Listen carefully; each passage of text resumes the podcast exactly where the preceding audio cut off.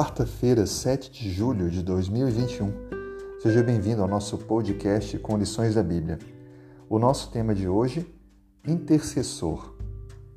Veja o que a Bíblia diz no livro de Números, capítulo 14, verso 11 e 12. Disse o Senhor a Moisés: Até quando me provocará este povo?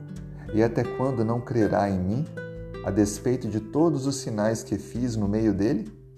Com pestilência o ferirei e o des desertarei. Farei de ti povo maior e mais forte do que este. Nessa declaração, Deus emite um juízo de repreensão sobre a nação de Israel que havia se comportado como rebeldes. Ficaram quietos e rebeldes e, infelizmente, ao voltarem os espias da terra prometida, eles ficaram aterrorizados pelo fato de terem mencionado a existência de gigantes e da força do povo daquela região. Contudo, Deus havia deixado claro que os tirou do Egito para os conduzir a uma terra abençoada. A terra prometida já estava garantida, bastava apenas o povo confiar e avançar. Contudo, a rebelião trouxe para Deus esta necessidade de emitir um juízo sobre o povo que não estava preparado.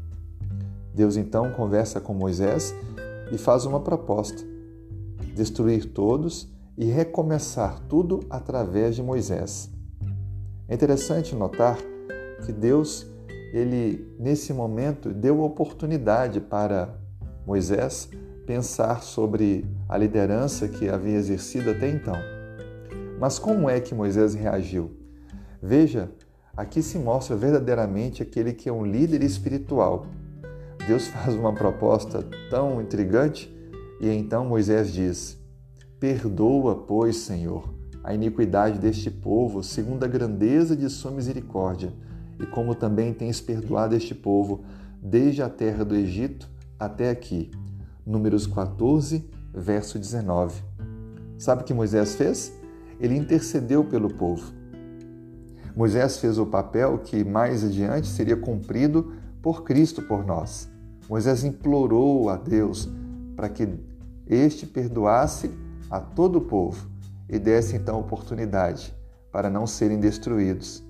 Perdoa, Senhor, pois a iniquidade deste povo. Moisés ainda fez referência à misericórdia de Deus, pois entendia que só estavam vivos até hoje pela graça divina. A graça ela nunca pode também ser barata. Todos os nossos erros eles têm consequências.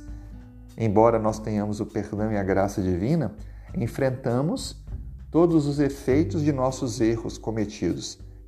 E Deus então declarou no versículo 20 a 23 que daquela geração estaria perdoada, mas que nenhum daqueles homens que saiu do Egito adulto entraria na terra prometida. Uma nova geração teria que avançar e encontrar então descanso na terra prometida. Pode parecer que para alguns isso é juízo, mas na verdade é graça. Aquela geração não estava preparada para entrar, lutar contra todos os inimigos, contra os homens grandes daquela região. Como seria uma luz para as nações tendo tanta incredulidade e falta de fé? A graça de Deus permitiu que eles não entrassem na terra prometida, mas a geração que viria, os mais jovens, que se desenvolveram ao longo da caminhada no deserto levariam então adiante essa tocha do Evangelho. Deus também tem promessas para mim e para você. Ele espera que nós confiemos, creiamos nele a despeito das dificuldades. E nós temos um intercessor que nesse momento fala ao Pai por mim e por você, Jesus Cristo. Ele clama pelo perdão para mim e para você. Creia nisso. Busque a Ele. Entregue sua vida e seu coração ao Senhor. Que Deus te abençoe e você tenha um excelente dia.